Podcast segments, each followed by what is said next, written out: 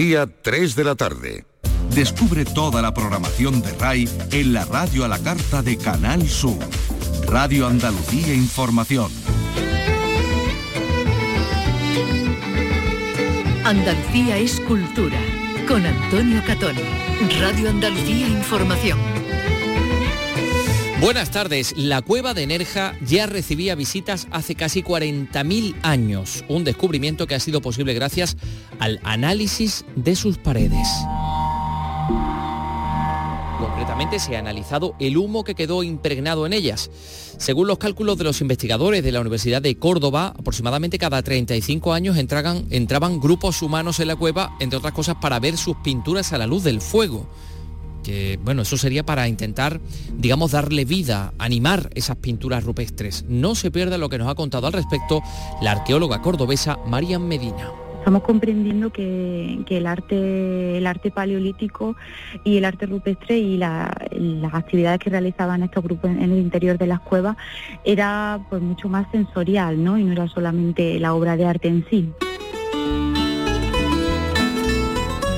Abre hoy sus puertas la Feria del Libro de la Línea de la Concepción, mañana la de Málaga, por ello hoy traemos muchos libros, poemarios como los de Carlos El Mundo de Ori, que hoy habría cumplido 100 años y por tal motivo va a ser homenajeado en su localidad, en, Cádiz, en su ciudad, o los maravillosos libros antiguos que la editorial Moleiro reproduce de forma fidedigna. Todos estos facsímiles se pueden conocer de cerca en una exposición que está abierta en el Real Alcázar de Sevilla y que vamos a recorrer con un protagonista que es el Tratado de Albumasar que recoge todo el saber medieval sobre las estrellas. que ya perdí la cuenta las veces que he llorado por tu amor. Aire que enredas como nadie, te juro por mi madre que esto se acabó. Todos me decían. Esto es Rayo, lo nuevo de Dry Martina, la formación liderada por la malagueña Laura Insausti. El resultado, esta canción, este Rayo, es algo así como mezclar en un mismo tema musical a las grecas con Rafaela Carrá, Dolores Vargas, eh, La Terremoto y Bácara. Carlos López ha hablado con Dry Martina y la vamos a escuchar. Hoy vamos a conocer el tráiler de Extraña Forma de Vida, el corto de Almodóvar rodado en Almería el pasado mes de agosto. También en noticia el director de cine Alex de la Iglesia, que prepara una miniserie sobre unos asesinatos durante la Expo de Sevilla del 92. En unos días va a comenzar el rodaje en la capital. Y otro, em, en este caso otra película, en este caso un largometraje documental sobre la Semana Santa de Baena, va a participar este año en el Festival de Cine de Cannes. Esto se lo vamos a contar y muchas otras cosas en este programa que realiza Miguel Alba y que produce Ryan Gosto. Andalucía es cultura, con Antonio Catoni.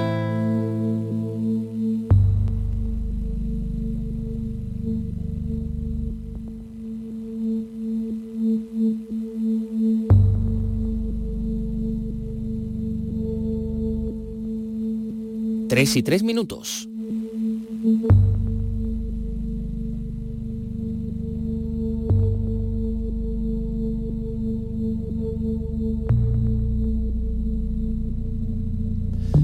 Como les contábamos, la cueva de Nerja ya recibía visitas hace 40.000 años. Así se ha destacado, así se ha puesto de manifiesto gracias a un estudio del humo que ha quedado impregnado en sus paredes a lo largo de todos estos, de todos estos, en fin, milenios.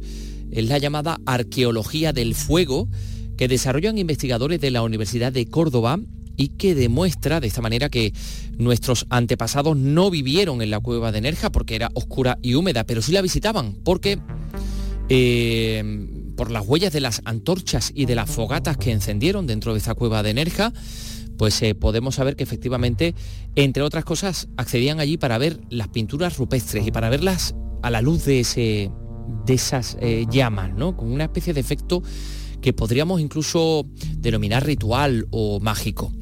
La profesora que se ha encargado de llevar a cabo este estudio, que es arqueóloga del fuego, se llama María Medina, de la, Universidad de Córdoba, se encuentra, por cierto, desarrollando esta investigación en la Universidad de Burdeos y ha podido hablar con ella nuestra compañera Primi Sanz. Bueno, es muy interesante esta forma de hacer arqueología como la que usted tiene, que es la arqueología del fuego. Usted es una arqueóloga del fuego porque va siguiendo la pista, intentando averiguar cómo era nuestro pasado por las huellas que deja el humo, las antorchas, las fogatas en cuevas o sobre todo en cuevas, ¿no, Marian? Sí, eh, en general, eh, sobre todo yo trabajo en, cuevas con arte paleolítico, con arte rupestre y efectivamente mi, línea prioritaria de, investigación son los restos que dejan esos fuegos realizados durante la prehistoria en el interior de las cuevas.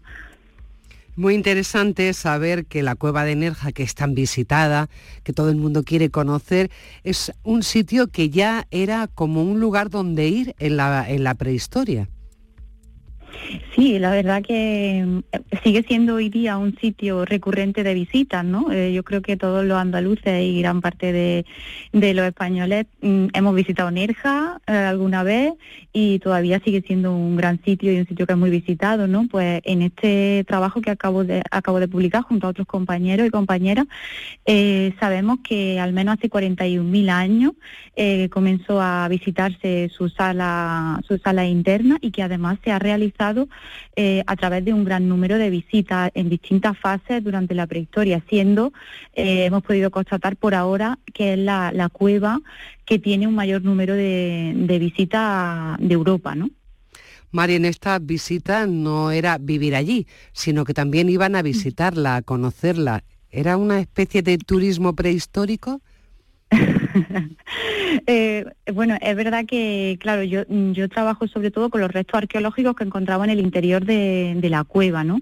Y estas zonas interiores de la cueva, pues son zonas en las que no hay luz solar, evidentemente está total oscuridad, hay una gran humedad, y no son zonas apropiadas, ¿no? Para una estancia prolongada, ¿no? De, para que estos grupos estuvieran allí viviendo como tal, ¿no? Esto lo realizaban en el exterior de la cueva, eh, en, la, en la zona donde había luz, ¿no? Eh, entonces, bueno, eh, entraban a estas zonas pues a hacer actividades más puntuales, a hacer arte, a visitar el arte que realizaron otras personas o incluso en épocas más recientes, pero dentro de la prehistoria, a, enterrar allí, a depositar a su, a su antepasado que habían fallecido, ¿no? Eh, entonces, bueno, hablar de un turismo de la prehistoria mm, quizás es demasiado, pero sí que, mm, que bueno, que serían sociedades del entorno, del entorno inmediato a, Málaga y a, los alrededores de la cueva de Nerja que iban a la, cueva de Nerja ya desde hace, desde hace bastante, bastante años. Lo que está claro es que el hombre prehistórico también tenía pasión por el arte y, la belleza, porque a cualquiera, en cualquier momento, le ha sorprendido la, la, belleza de la cueva de Nerja. Y es verdad que ustedes han hecho una investigación a través del humo. Había antorchas por lo tanto, dentro de la cueva, que estaban puestas de una forma, podríamos decir también entre comillas, teatral, o sea, daban también una especie de escenografía al entorno natural. Claro, eh, lo que ahora intentamos es eso, ¿no? Eh, no ver el arte rupestre como un cuadro, ¿no? Sino hacer una mirada de zoom más amplia e intentar integrar ese tipo de ese tipo de aspectos más sensoriales, ¿no? Lo que sería la luz parpadeante del fuego, el humo, incluso la esencia que podía que podía mm, desprender esa esa madera, ¿no? Entonces, estamos comprendiendo que, el arte, el arte paleolítico y el arte rupestre y las actividades que realizaban estos grupos en, el interior de las cuevas era pues mucho más sensorial, ¿no? Y no era solamente la obra de arte en sí. María Medina es investigadora de la Universidad de Córdoba. Les contaba que está actualmente en Burdeos porque ella sobre todo está trabajando en prehistoria, en restos de antorchas, fogatas y cuevas, no solo en España, sino también en Francia, que, hay también una, grandes descubrimientos e importantes. ¿Cómo ha cambiado todo, verdad? Eh, Marian, en la investigación. Estábamos en nos quedamos en el carbono 14 y ha habido una evolución en la investigación tremenda. ¿En qué, en qué fase estamos ahora? Bueno, eh, eh, antes, ¿no? Se, miraba solamente eh, en, la pared, ¿no? En una cueva con arte, solo el arte, ¿no? Era lo importante, ¿no?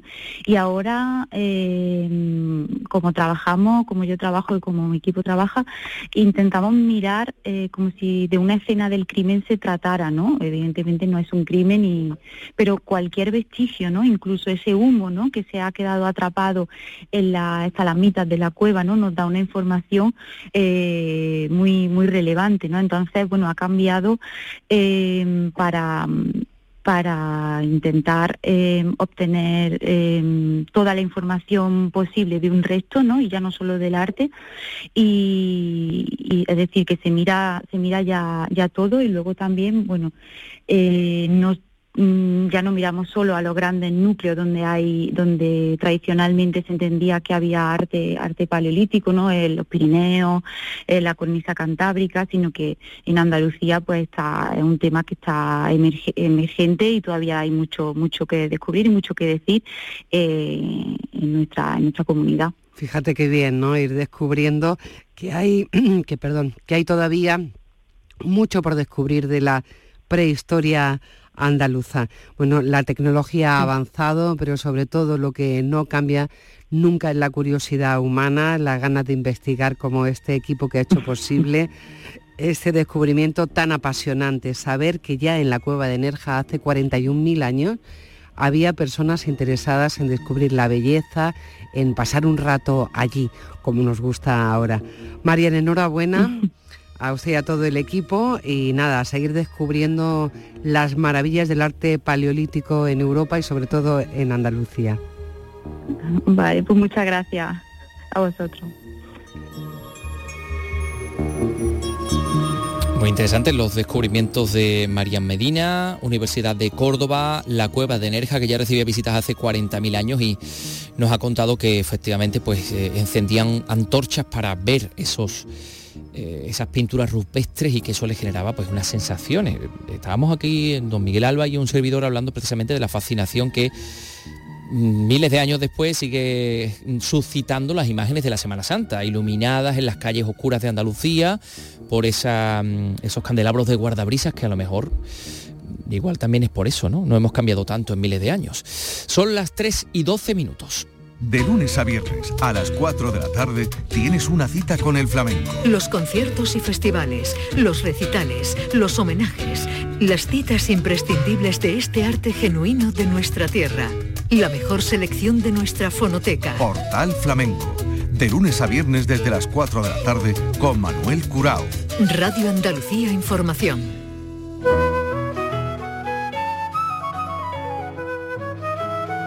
Andalucía es cultura, con Antonio Catoni.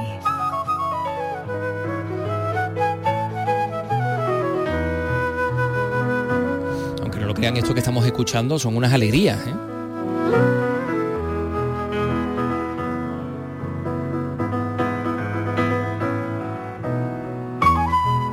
El escritor y poeta Carlos Edmundo de Ori cumpliría hoy 100 años. Cádiz, su ciudad natal, lo recuerda con un homenaje que se ha dado en llamar Oleaje a Ori. Salud Botaro, cuéntanos. Un encuentro de autores en la Diputación organizado por la fundación que lleva su nombre y que reunirá a Felipe Benítez Reyes, María Alcantarilla, Juan José Tellez, Alejandro Luque, Inma Marcos, entre otros. Y por supuesto a su viuda Laura Lacheroy, que trabaja por la divulgación de su legado desde que falleció en su casa de Francia en 2010 y que lo recuerda así. Una vitalidad tremenda, una profundidad de de pensamiento de, sentir, de sentir el mundo, de percibir el mundo, de cómo eh, aprender, eh, cómo aprender el universo, una apertura enorme hacia el cosmos, hacia, eh, bueno, hacia el universo, hacia lo humano. En el homenaje no faltará la música, con la actuación de dos cantautores, Juan Luis Pineda y Fernando Lobo, y la interpretación de un rap desde la base de los aerolitos, interpretado por Fran Serrano. Por la mañana, alumnos y alumnas de varios colegios gaditanos han leído sus poemas delante del busto del escritor, hijo predilecto de Cádiz, en la Alameda, muy cerca de la casa en la que nació hace un siglo. Mientras tanto, eh, se siguen celebrando las ferias del libro en Andalucía. Vamos a hablarles de tres en concreto en los próximos minutos. una que se está celebrando, que es la primera de Andalucía, la tercera del país, que es la Feria del Libro de Granada, que bulle de vida en torno a las letras en pleno centro de la ciudad de Nazarí y que ya ha llegado a su Ecuador marcada por el calor, pero también por, por, la respuesta del público que es muy positiva. Susana Escudero, cuéntanos. Desde primera hora los granadinos buscan en las casetas sus libros disfrutando de una feria que se les queda corta. ¿Cómo no? Esto que debería verlo varias veces al año. Estoy viendo a ver lo que, lo que me convence más. Hay mucha, mucho y y no saben ya qué elegir. Los pequeños disfrutan de talleres de iniciación a la lectura, como el que esta mañana les ha acercado la figura de la británica Cecilyn Baker. Era una escritora que en esos tiempos no le no, las mujeres no tenían tantos derechos y escribió un libro sobre la hada y hacía muchos dibujos, era ilustradora y tuvo mucha fama. Y tuvo mucha fama. Les ha encantado y dicen que quieren ser escritores porque... Se gana mucho dinero. Sin embargo, no está de acuerdo la poeta Ángeles Mora, Premio Nacional de la Crítica y de la Poesía, que esta tarde presenta su último poemario. Ya Damos Alonso decía que la poesía daba para merendar. Luciana Velázquez es librera y a ellos no les está yendo nada mal. Quien te diga que va mal, no sé, creo que es una, una sensación común, creo que todo el mundo está, le está yendo bien está todo el mundo muy contento. Y también presenta hoy Cristina Campos su premio Planeta Historias de Mujeres Casadas. He quedado finalista del Planeta por hablar de lo que nadie habla, que es la verdad de los matrimonios contemporáneos de los eh, matrimonios longevos como el mío, que llevamos 20 años, de esa falta de deseo sexual de las mujeres casadas. Hasta este domingo, muchos libros por descubrir para todos los gustos y edades en el centro de Granada. Hasta el domingo en Granada. Hoy arranca por otra parte, en la línea de la Concepción, sufre del libro que se celebra en su edición número 34 bueno, también va a durar hasta el domingo. ¿eh? En la Plaza Fariñas va a coger un montón de actividades. Ángeles Carreras, cuéntanos. La Feria del Libro comienza este jueves, pero a lo largo de esta semana se han venido desarrollando actos en la Biblioteca Municipal. La edición de este año está especialmente dedicada a los mayores lectores y a ellos se les ha brindado un especial reconocimiento. Encarnación Sánchez es la concejal de Cultura. Un reconocimiento a una señora que es la más veterana, que viene todas las semanas a la biblioteca con 90 años, que hay que tener, digamos, esa cosa y pues las fiestas han de aprender como tiene ella. La feria se va a desarrollar en la Plaza Fariñas hasta el domingo. Bajo el lema La línea cuenta se ha previsto una programación con numerosos actos diarios, encuentros con autores, teatro de calle el sábado y el domingo, conciertos o el cuentacuentos bilingüe de los tres cerditos en colaboración con la Asociación Mar del Sur. Eso esta tarde, Ángeles Carreras, Feria del Libro de la Línea de la Concepción. Mañana se inaugura a partir de las once y media la Feria del Libro de Málaga en su edición número 52 en la Plaza de la Marina de la capital y lo que van a hacer las autoridades participantes en este acto, bueno, va a ser un recorrido de inicio, ¿no? Y va a estar, por supuesto, el alcalde de la, de la ciudad, pero también gente de la, de la industria, de la cultura, como la Asociación de Libreros de Málaga, como el director del Centro Cultural de la Generación del 27, eh, de la Universidad de Málaga, del Centro Andaluz de las Letras, eh, en fin, representantes de, como decimos, eh, entidades e instituciones vinculadas a la cultura y, por supuesto, de instituciones públicas de las, de las administraciones que van a dar el pistoletazo de salida a esta otra feria que es fantástica, la Feria del Libro de, Málaga. Bueno, enseguida vamos a hablar de, de cosas de cine.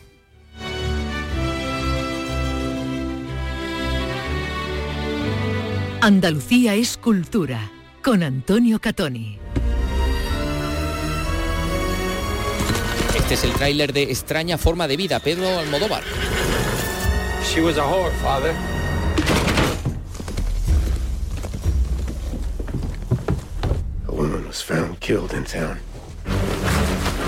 Grabado en inglés, el pasado mes de agosto en Almería, un corto, un western protagonizado por Ethan Hawke y Pedro Pascal que se va a estrenar en, cines el 26 de mayo después de pasar por la sección oficial del Festival de Cannes. Eh, un western de temática homosexual en el que dos pistoleros a sueldo se convierten en amantes. Es una incursión del eh, director del director manchego eh, en un mundo bueno que, del que no que no les resulta ajeno porque y esto lo hemos conocido hace poco, ya fue tanteado en su día para ser el, director de Brokeback Mountain, ese trabajo que al final recayó en el director Ang Lee. Y alguna vez ha dicho Pedro Almodóvar que declinó por no haber podido dejar a los protagonistas explorar sus instintos animales a la manera o de la manera más libre. Eh, dice la sinopsis de Extraña forma de vida, un hombre cruza a caballo el desierto que le separa de Bitter Creek.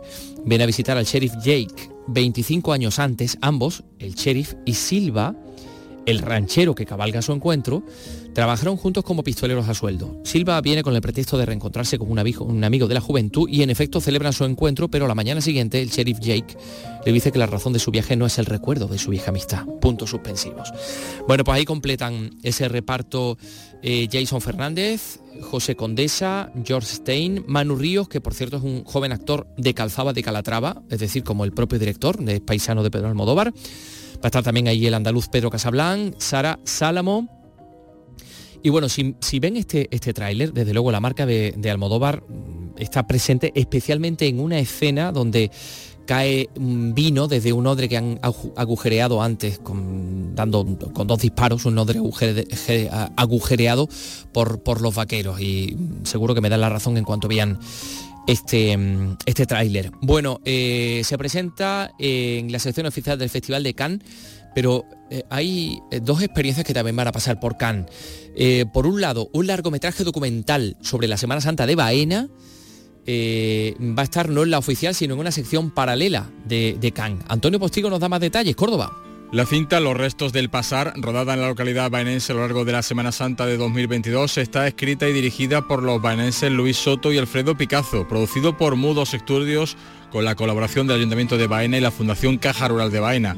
El trabajo ha sido uno de los cuatro proyectos seleccionados por ICEX España, el Instituto de Cinematografía y de las Artes Audiovisuales, para representar a nuestro país en la sección Cannes Docs, dentro del citado Festival de Cannes, junto a otros 17 largometrajes entre el 18 y el 23 de mayo. Está previsto que se estrene en los circuitos comerciales antes de final de este año. La historia de los restos del pasar surge como una aproximación al retrato de las tradiciones de la Semana Santa vividas por sus autores, en el cual la memoria marca la esencia narrativa del relato. Andalucía es cultura, con Antonio Catoni. Bueno, pues va a pasar por eh, Cannes Los restos del pasar, mm, eh, rodada, como decimos, en el año 2022, en la Semana Santa de Baena. Y, dos jóvenes almerienses, por otra parte, han sido preseleccionados para el mismo festival, para Cannes, porque se encuentran entre los 40 mejores del mundo en el nuevo formato que el certamen ha creado junto a la red social TikTok han presentado un corto eh, creado a través de este, de este formato que se llama El Guión. Y bueno, pues en unos días van a saber si están en la alfombra roja. Eh, Covadonga Porrúa nos va a dar más detalles. A ver. A Guillermo Fernández le gustaba tanto el cine que cuando era niño hacía pelis con los Playmobil. Este joven almeriense de Aguadulce de 22 años empezó a cumplir sueños cuando conoció a Dani Cantón, otro chaval de elegido de 23, Juntos rodaron Reinas, su primer corto, y se llevaron el concurso 48x4 del Festival de Cine de Almería. Y juntos ahora han hecho el guion. Formato vertical, imagen HD y cuatro minutos para concursar en el Festival de Cine de Cannes, en la modalidad de cortometrajes de TikTok. En la primera edición participaron miles de cortos de 44 países. Los internautas eligen a los 40 mejores. Entre ellos ya está preseleccionado el guion. Guillermo Fernández, su director. Se vuelven locos con su trabajo porque al final un cineasta se tiene que volver loco con su trabajo y al final es un poco lo que queremos contar en el, en el cortometraje. Un guionista que está tan obsesionado con su historia que al final acaba dentro de ella. Reclaman que el cine se abra a los jóvenes, también en Almería. Dani Cantón es el guionista. Se dice que aquí en Almería hay muchísimo cine, pero veo que hay muy pocos almerienses trabajando aquí. Eh, por desgracia tengo que salir siempre fuera, irme a sitios como Madrid o cualquier sitio fuera de Almería, y a mí me encantaría la verdad que trabajar aquí. Es un guionista que de vez en cuando viene aquí a escribir. Está un poco loco, ¿eh? Juntos preparan dos cortos más y una serie.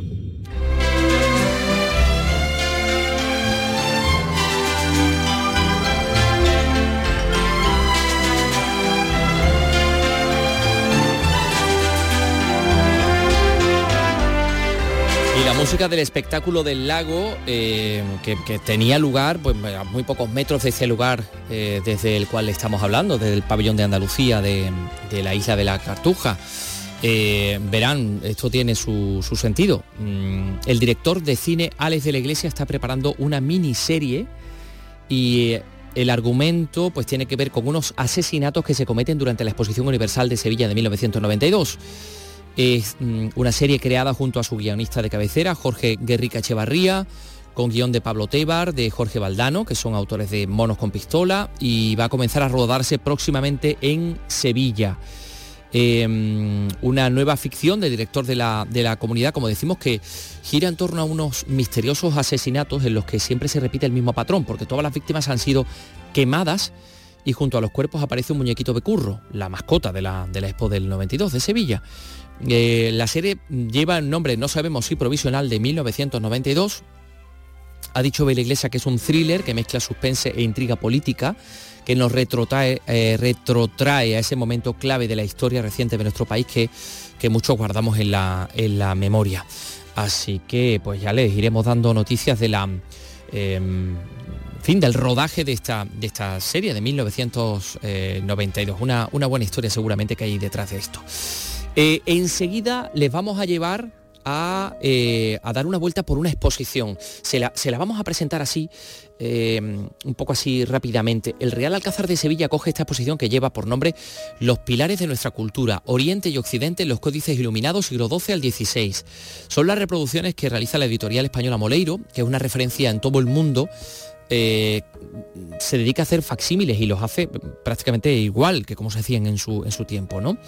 Y en esta exposición presenta el último facsímil, que es el Tratado de Albumasar, que compila el saber de la astrología durante, de la astrología y de la astronomía durante la Edad Media. Hemos visitado esa exposición y enseguida se la, se la vamos a mostrar. Son las 3 y 26 minutos, como digo, en cuestión de segundos. Los toros los tienes en Carrusel Taurino. Hoy jueves, desde la Maestranza de Sevilla, sigue en directo en Radio Andalucía Información la corrida de toros en la que José María Manzanares, Pablo Aguad y Tomás Rufo lidiarán reses de Jandilla, Vega Hermosa, con la narración de Juan Ramón Romero. Carrusel Taurino. Hoy, desde las 6 de la tarde, en Radio Andalucía Información.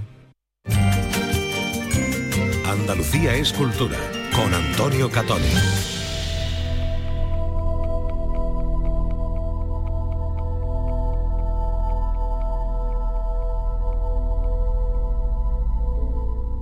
Estamos en la sala de la Cantarería, creo que se llama así esta sala del Palacio Gótico del Real Alcázar de Sevilla, donde eh, podemos visitar, y de hecho estamos en, ello, una exposición que lleva por título Los pilares de nuestra cultura, Oriente y Occidente, los códices iluminados siglo XII al siglo XVI. Es una exposición auspiciada por la editorial Moleiro, que lleva ya más de tres décadas, pues eh, digamos que clonando algunas de las obras más bellas producidas por la mano del hombre, y que tiene como centro un tratado concreto, el tratado de Abu Masar, Abu Masar, perdón, Albumasar, ¿eh? que hay que decirlo bien, que lo tenemos aquí delante. Por eso nos ha recibido hoy Manuel Moleiro. Manuel, ¿qué tal? Muy buenas tardes. Hola, buenas tardes. Y también está aquí la persona que, bueno, pues que va a dar, mm, digamos, el pistoletazo de salida para que la gente pueda ver esta exposición que se llama Aurelio Pérez Jiménez, catedrático de Filología Griega de la Universidad de Málaga. Aurelio, ¿qué tal? Muy buenas. Buenas tardes. Tenemos que partir de un planteamiento muy importante, Manuel. Los astros, las constelaciones, las estrellas han regido la vida de la humanidad y esto es lo que podemos contemplar y conocer aquí. Sí, desde luego, todo controlaban totalmente la vida en todos los sentidos, tanto la vida privada, la vida familiar, los nacimientos, incluso la medicina, cuando uno tenía que operarse de una pierna o del estómago o de cualquier otra parte, se tenía siempre en cuenta la combinación de los astros para poder realizar esa operación, o tener un hijo, o casarse, o, ir a eh, emprender una determinada profesión. Estaba ligado absolutamente a todo. ¿no? ¿Por qué esa fascinación, Aurelio, por las estrellas y por lo que dicen de nosotros?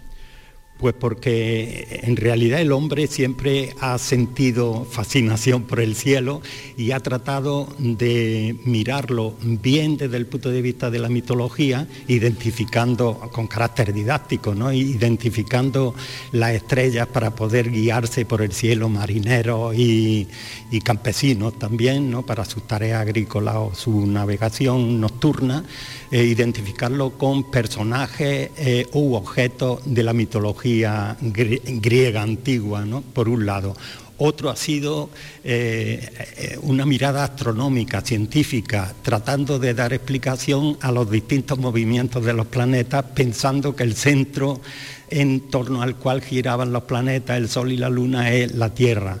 Y otra forma de mirar al cielo ha sido la astrología, pensando a partir de ese eh, cosmos geocéntrico que todas las esferas y los signos del zodiaco, los planetas y también las constelaciones influían sobre todos los acontecimientos de la Tierra. Este aspecto entra tarde en Grecia, pero se eh, establece de una manera muy importante y será a partir del siglo III Cristo hasta nuestros días cuando eh, la astrología empieza a apropiarse de todas las actividades humanas. Astrología y astronomía, en aquel entonces estaban un poco confundidas. Nos encontramos en un lugar... Eh, tenemos que decir que el continente se parece también al, o sea, el contenido se parece también al continente, porque esto está construido por orden de, de Alfonso X el Sabio, también un compilador de todo ese saber y seguramente pues también o probablemente este edificio se levantaría, Manuel, en un momento en el que las estrellas dijeron, ahora es el, momento para levantarlo. Sí, desde luego, eso se tenía en cuenta para todo, se tenía en cuenta para empezar o para guerras, absolutamente para todo. Realmente la, sociedad humana, el ser humano, ha mirado siempre al cielo y no solamente en nuestra cultura, sino si vamos a, a, América vemos los mayas, los incas, es decir, que el mirar hacia arriba, buscar una solución que ya no encontramos en la Tierra, pues ocurría desde siempre y sigue ocurriendo todos los viajes espaciales, el mirar a Marte, el tratar de, encontrar vida en otros planetas, a fin de cuentas estamos haciendo un poco lo mismo, ellos con necesidades más perentorias y nosotros con, o la sociedad actual, más que nada con una ansia de poder en todos los sentidos también.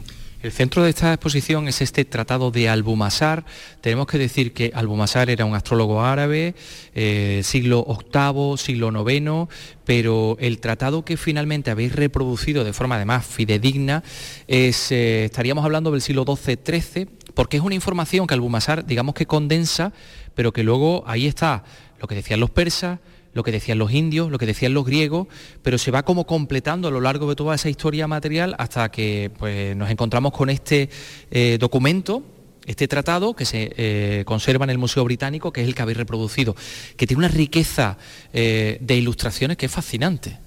Sí, extraordinario. Era una forma también de transmitir los conocimientos, de transmitir la ciencia, ¿no? Todas las ciencias evolucionan, hay un proceso de desarrollo y llega un momento en que alguien las compila, las reúne y esto es lo que ha hecho realmente Albumasar, ¿no?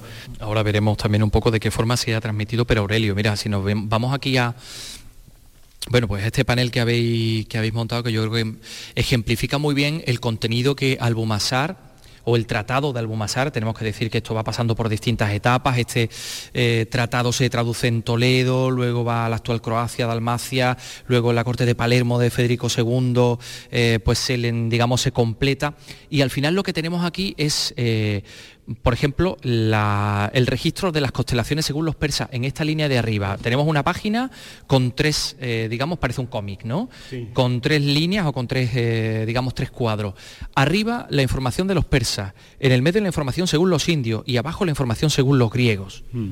Sí, efectivamente, porque existían tres catálogos diferentes de constelaciones. Una que recogían en parte las constelaciones del cielo griego, en parte las del cielo egipcio, con sus divinidades, héroes, etc., y en parte las constelaciones de Babilonia. A eso se le llama el catálogo de los persas. ¿Los de Babilonia son los persas?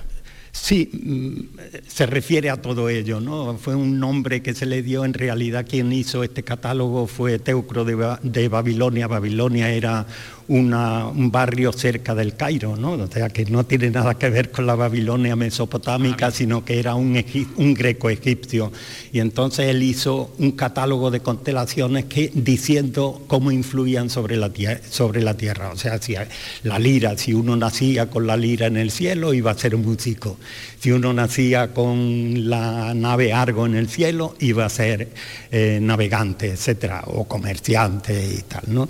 Entonces, eh, este catálogo es el que tenemos reproducido arriba según los signos del zodiaco y según los días correspondientes a cada mes. Cada década se llama un decano y entonces es una página del manuscrito nos muestra un decano, un periodo de 10 días del signo en cuestión.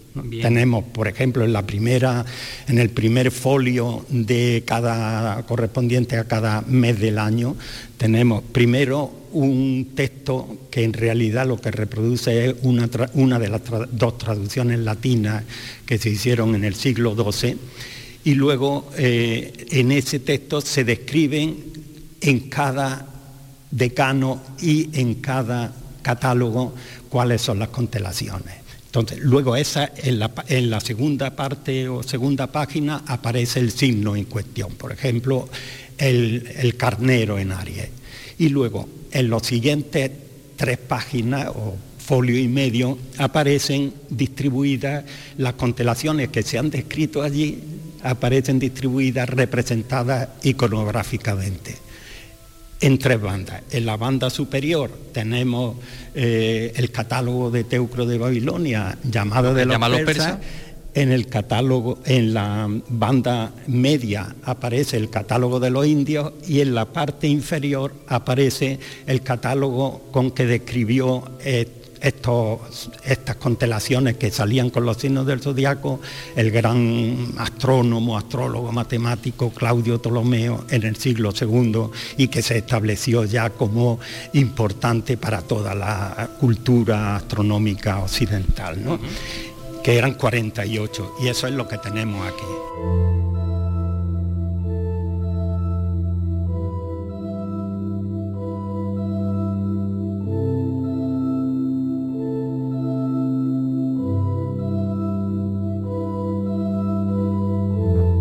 Vamos a hacer un recorrido por, la exposición, porque aquí vemos muchas vitrinas donde eh, vemos, por ejemplo, este tipo de elementos que supongo que tienen que ver con las portadas del libro. Son herramientas, herramientas eh, que se utilizaban para qué?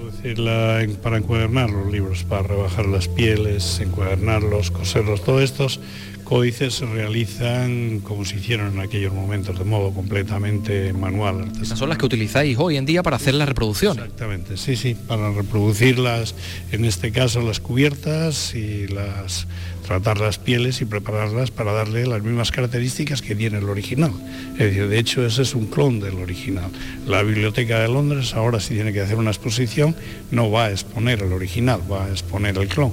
Es decir, que estáis conservando una serie de conocimientos y de técnicas eh, que forman parte evidentemente de un patrimonio inmaterial, ¿no? Estas de, por ejemplo, eh, las mismas técnicas con las que se ha hecho este breviario de Isabel la Católica o el libro de horas de Enrique VIII, mm, estas ilustraciones que vemos tan coloridas también responden, digamos, a esa eh, misma técnica con la que el original fue hecho.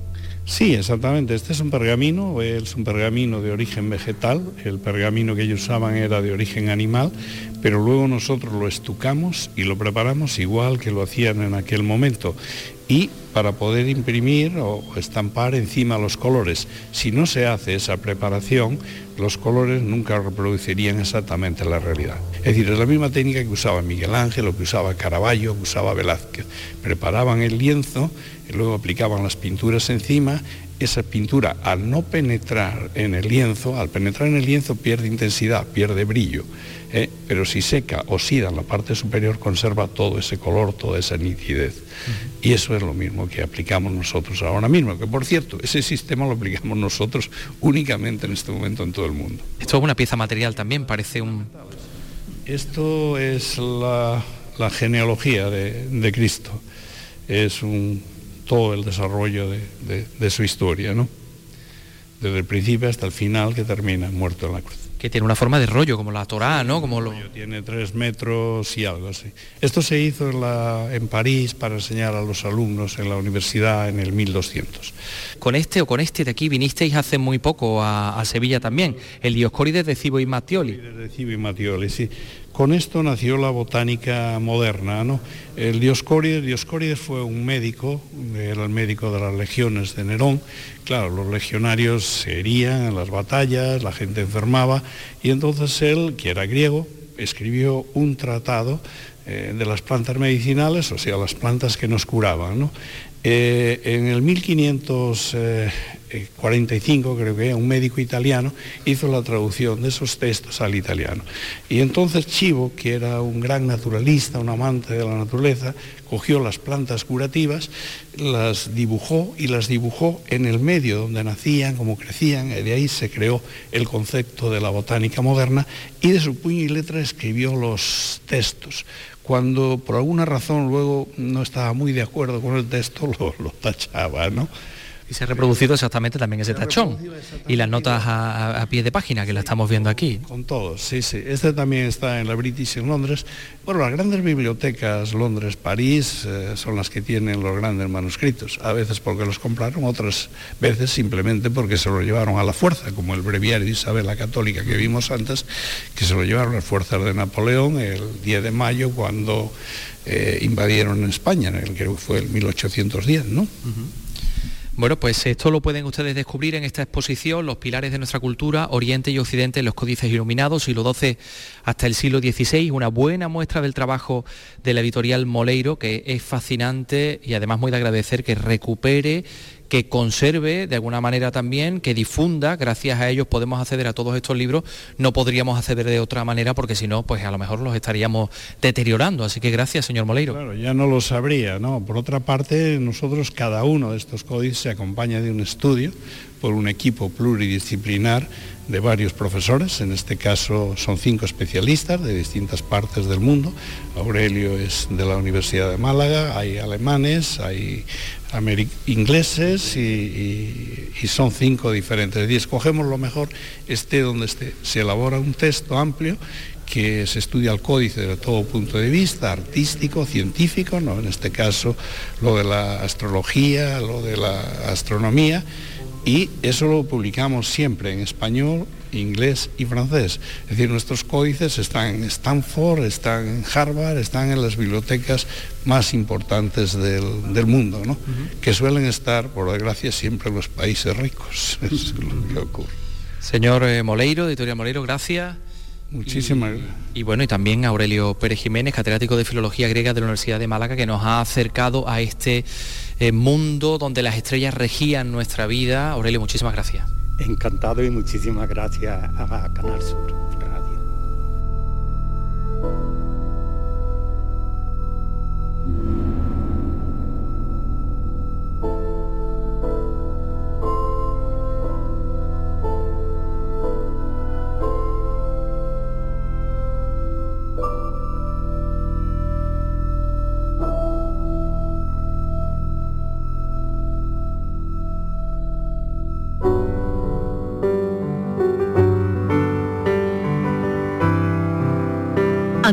Andalucía es cultura con Antonio Catoni.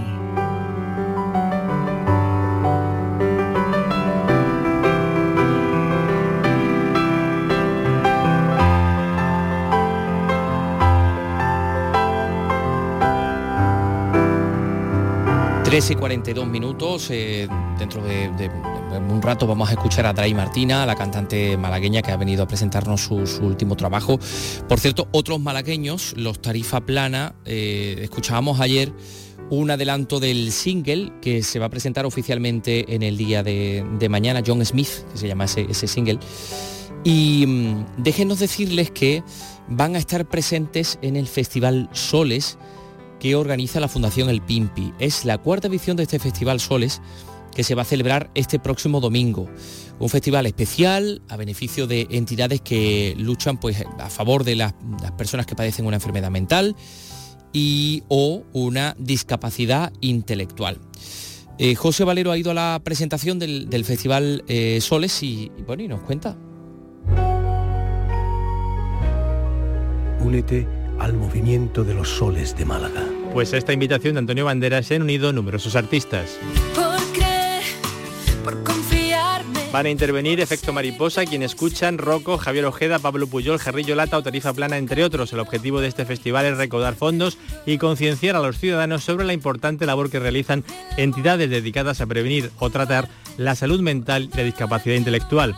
Escuchamos a Luis Migrayonay de Tarifa Plana. Por una buena causa, va para 11 ONGs, todo con la Fundación El Pimpi de Soles de Málaga. Esperemos que, bueno, ya no, porque ya Málaga ha respondido, es solidaria y se han vendido todas las entradas. Aunque están las entradas vendidas, se pueden hacer donaciones a una fila cero. La cita el 30 de abril en la Plaza de Toros de la Malagueta desde la una de la tarde. Sabor de amor, todo me sabe a ti. Comerte sería un placer porque nada me gusta más que tú. Boca de piñón, bésame con frenesí. Besarte es como comer palomitas de maíz.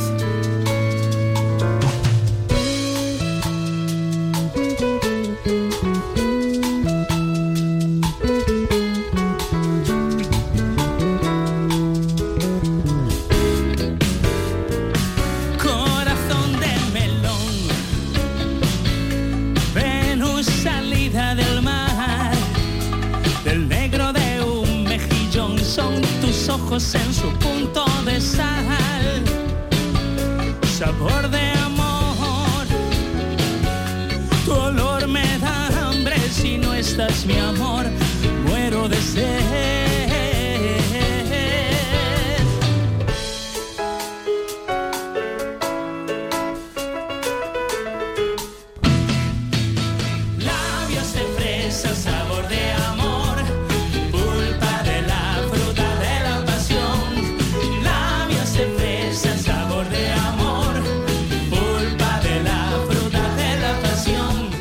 Fantástica esta eh, versión de, Javier Ojeda de, Sabor de Amor con estos ritmos de- más tropicales.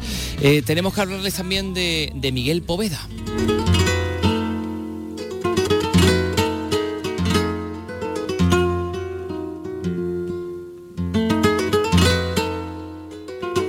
Porque esta semana, eh, pues el pasado martes salían a la venta las entradas para los conciertos de final de gira del cantante catalán, pero afincado en Andalucía, como saben.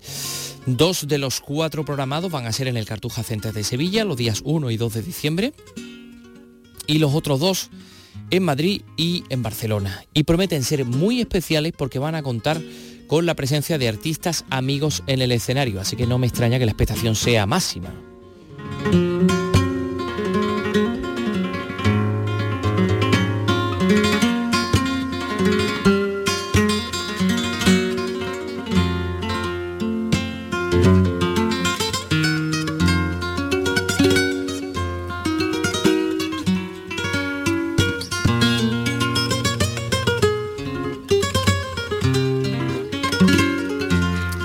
Eh, otros asuntos de los que queremos hablarles. Por ejemplo, la compañía, el Teatro Cánovas de Málaga recibe la comedia, la comedia eh, familiar de Incredible Box de la compañía Latal. Eh, pues he gestionado este teatro, ya saben, por la Consejería de Turismo, Cultura y Deporte. Eh, esta mm, comedia familiar ha sido candidata a los Max como mejor espectáculo de teatro de calle. La propuesta está prevista para el sábado, para el 29 de abril, a las 6 y media, el domingo 30 a las 12. La Fundación Unicaja patrocina esta temporada escénica 2022-2023 y ya saben que las entradas las tienen en teatrocanovas.ex. Eh, es. Y una última referencia, la de la segunda gala de Huelva de Queen Deluxe. Las nueve reinas llegadas de diferentes localidades, de diferentes ciudades, van a luchar por alzarse con eh, mm, la corona y esto va a tener lugar en el patio de guirnaldas de la Casa Colón, que ha recibido esta mañana la presentación de esta segunda gala drag de Queen Deluxe. eh, con la organización de este concurso que lleva Nacho Rivera. Un espectáculo de cuatro horas, diversión, música, baile y talento. Y enseguida van a escuchar ustedes lo último de Dry Martina. Son las 3 y 48. Andalucía es cultura. Puerta que ya perdí la cuenta las veces que he llorado por tu amor. Aire que enredas como nadie, te juro por mi madre que esto se acabó. Escuchamos lo último de Dry Martina titulado Rayo. Rayo es el cóctel resultante de mezclar a las grecas con Dolores Vargas, Rafaela Carrá y Bácara. una rumba swing para reivindicar y reivindicarse con la fuerza, claro, de un rayo. Charlamos con Laura Insausti, eh, Dray Martina, sobre este temazo tan energético. Hola, ¿qué tal? Buenas tardes. Hola, ¿qué tal? ¿Cómo estáis? Muy bien, vamos a ver. eh, Laura, Rayo es un portazo eh, en las narices, estilo, bueno, no sé, María Jiménez, ¿no? Como se acabó Rocío Jurado con ese hombre. Hay que decir hasta nunca más a menudo. Eh, hay que ser capaz, ¿no? Eh, sí, sí, sí. Y aparte también hay que reivindicar a esas mujeronas de la música española de esos años, ¿no? Que, me parece que, que esos referentes hoy en día no, no los tenemos, ¿no? ¿Dónde están las copleras? ¿Dónde están las tonadilleras, no? Igual hace falta una renovación de en la generación. Una renovación generacional desde la alegría, ¿no? Porque es muy bailable. Sí, mira, yo no sé hacer canciones tristes, lo he intentado. Y tampoco sé componer cuando estoy triste, lo que quiero es meterme debajo de la manta. Entonces, eh, a mí me gusta mm, o dar portazos o cabrearme y tal, pero siempre, mm, no, con, hombre, no siempre con alegría, pero sí con chispa, ¿no? Que, que no se venga la cosa abajo. Mencionabas antes que, que había que reivindicar un poco a aquellas mujeronas de, de los 70, de los 60, incluso de los 50. Lo vintage eh, tiene, mantiene su encanto, su vigencia. Hombre, le has preguntado a la persona a una no indicada, porque eh, yo siempre he sido una enamorada de los vintage, eh, probablemente porque no me gusta el mundo actual. Entonces me agarro al pasado como, lo idealizo y, bueno, pues creo que hay tanto por descubrir de aquella época y tal que y por conocer para poder hacer cosas nuevas hoy en día que, mm, que bueno, que yo, aparte, no sé, es, es un modo de vida también. Yo uso, usamos todos los, los músicos pues ropa de segunda mano, eh, mi casa está llena de muebles de segunda mano, el reciclaje es como como un modo de vida, entonces pues por eso también hay sample en la canción de, de discos antiguos, de pe- películas antiguas, pues, pues por poner en valor todo eso que se hacía antes, ¿no? Con esas orquestas y esas cosas que hoy en día pues no ocurre porque se hace todo con ordenador. Así que, sí, que para mí lo vintage eh, es lo moderno. Has pasado del jazz de ahora, de tu disco anterior, que por cierto fue premiado, a esta rumba setentera con guiños a Pimpinela o a Paquita del Barrio, entre otros artistas. Eh, ¿Cómo decidiste dar este giro? Bueno, no es un giro tan radical porque eh, todas esas músicas vienen del jazz. Sí, Eh, sí, sí. En realidad yo no soy jazzera, lo que pasa que mm, es verdad que el pop no viene del jazz, pero el blues sí, el rock eh, pues viene del blues, en fin, es que mm, es complicado eh, ponerle etiquetas a las cosas. Entonces, am, yo lo único que he hecho es fijarme un poco en lo que se hacía en aquella época que me gustaba a mí tanto, a lo mejor eh, del swing en Estados Unidos o en Europa, pues ahora fijarme pues en lo que se hacía en España. Y en España, ¿qué se hacía? Pues em, copla, tonadilla, todo ese tipo de paso doble, ¿sabes? Entonces estoy un poco investigando ahí, eh, porque son mis raíces en realidad. Así que, mm, que bueno, ese ha sido el giro mental que, que he podido dar y por eso te puede parecer que suena diferente, pero no, no lo es tanto. No hablamos de época, no hablamos de miradas a territorio, ¿no? Claro, claro, es eh, un poco, sí, eh, retomar un poco mis raíces, ¿no? Que muchas veces hemos siempre han mirado fuera, pensando que lo de fuera es mejor, y, y me parece que tenemos un gran desconocimiento de, de lo nuestro. Entonces, pues, pues eh, no ha sido premeditado, simplemente me he interesado por eso y, y entonces salen cosas, pues claro, pues, al final sale lo que escuchan, ¿no? Y sale lo que...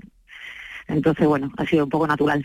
Sale la verdad, ¿no? Has trabajado con el productor Tonti Merweber, eh, responsable, por cierto, del remix de Campanera de Joselito. ¿Cómo ha sido trabajar conjuntamente con él? Pues eh, me encanta porque estamos en la misma página, nos entendemos muy bien y, y él tiene un conocimiento musical de eso que te hablaba, ¿no? De toda esa época que, que la verdad que su conocimiento abruma porque me encanta, am, bueno, dejarme pues eh, sorprender por todas las cosas que a él se le ocurren y, y hemos trabajado pues online porque él está en Sevilla y yo en Málaga. Así que así, así ha sido. sea, muy vintage, pero, Pero muy con moderno, tecnología, ¿te has dado cuenta, no? Bueno, los tiempos que nos ha tocado vivir. Y hombre, habrá que coger lo bueno también, ¿no? Digo yo. Claro que sí. Bueno, decíamos que Rayo es el adelanto de tu próximo álbum, que ¿cuándo verá la luz? Pues mira, probablemente sale el 11 de mayo, eh, que no estamos ahora calculando la fecha, sale el siguiente single y al mes siguiente el siguiente y todo eso así para porque si no, si sacas un disco, al mes siguiente como que se ha olvidado. Entonces es preferible, eh, mira, ser vintage en ese caso, cuando en los 60 se sacaba una canción y punto, no se sacaba un álbum. Se sacaban Eh, así lo- que- lo- los singles, recuerdo, ¿no? Sí, sí, sí. Claro, se sacaban los singles, luego se sacaba el álbum, pero, pero siempre estaba, había un single de algún artista, ¿sabes? Siempre, entonces, hoy en día, pues fíjate, pues se ha vuelto otra vez a eso. Así que, mm, que vaya a ir sacando un single y entonces no tengo fecha exacta del disco. Pero bueno, vaya a estar escuchando cosas mías seguro, porque Cosa- como pesar. Cosas, cosas tuyas tan buenas y tan libres como esta, ¿no? Porque la libertad, digamos, que, que va a continuar. La libertad creativa. Sí, sí, no sé, mientras no me censuren tampoco estoy diciendo nada nada muy grave, ¿no? Eh, mandar al carajo a alguien con alegría, yo creo que, que, no creo que le sienten mal a nadie. Y es necesario incluso de vez en cuando, ¿no? Sí, es necesario. eh, la verdad es que yo eh, no me pongo censura ni límite. Eh, supongo que hay que tener cuidado con es- es ser políticamente correcto últimamente, pero es que me da igual. Así que, que bueno, yo tampoco es que sea muy incorrecta, entonces tampoco le presto mucha atención porque creo que no voy a, a decir mamarrachadas, pero o insultos o cosas feas, ¿no? Sí, libertad, sobre todo. Libertad sobre todo. Bueno, pues Sí, nos quedamos claro. con esta descarga. Muchísimas gracias por atendernos. A vosotros, un abrazo, disfrutadlo. Puerta que ya perdí la cuenta las veces que he llorado por tu amor. Aire que enredas como nadie, te juro por mi madre que esto se acabó. Todos me decían, yo no sabía que se refería maldito día. No tiene perdón de Dios, por eso yo te digo, nos vemos en el camino que fue bonito mientras duró. Te digo sin ningún tipo de rencor, que te parta un rayo. Que te parta un rayo que te parta un rayo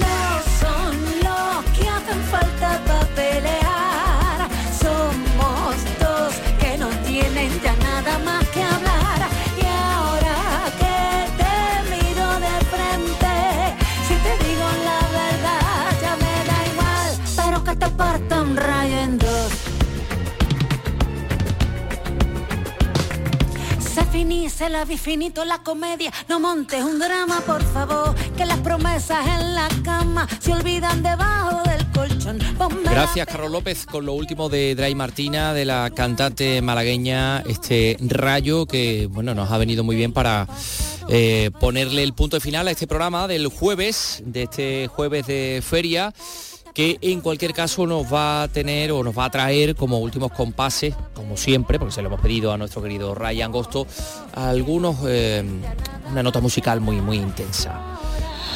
Porque hoy hace 64 años, en tierras altas de Escocia, nacía Sheena Eaton, una cantante, actriz escocesa que tomó el apellido de su, de su primer matrimonio, que ha colaborado con importantes figuras de todo tipo, con Kenny Rogers, con Prince, con Al Jarreau, con Mar- Manilow, hasta con Diango y, y con Luis Miguel, vamos.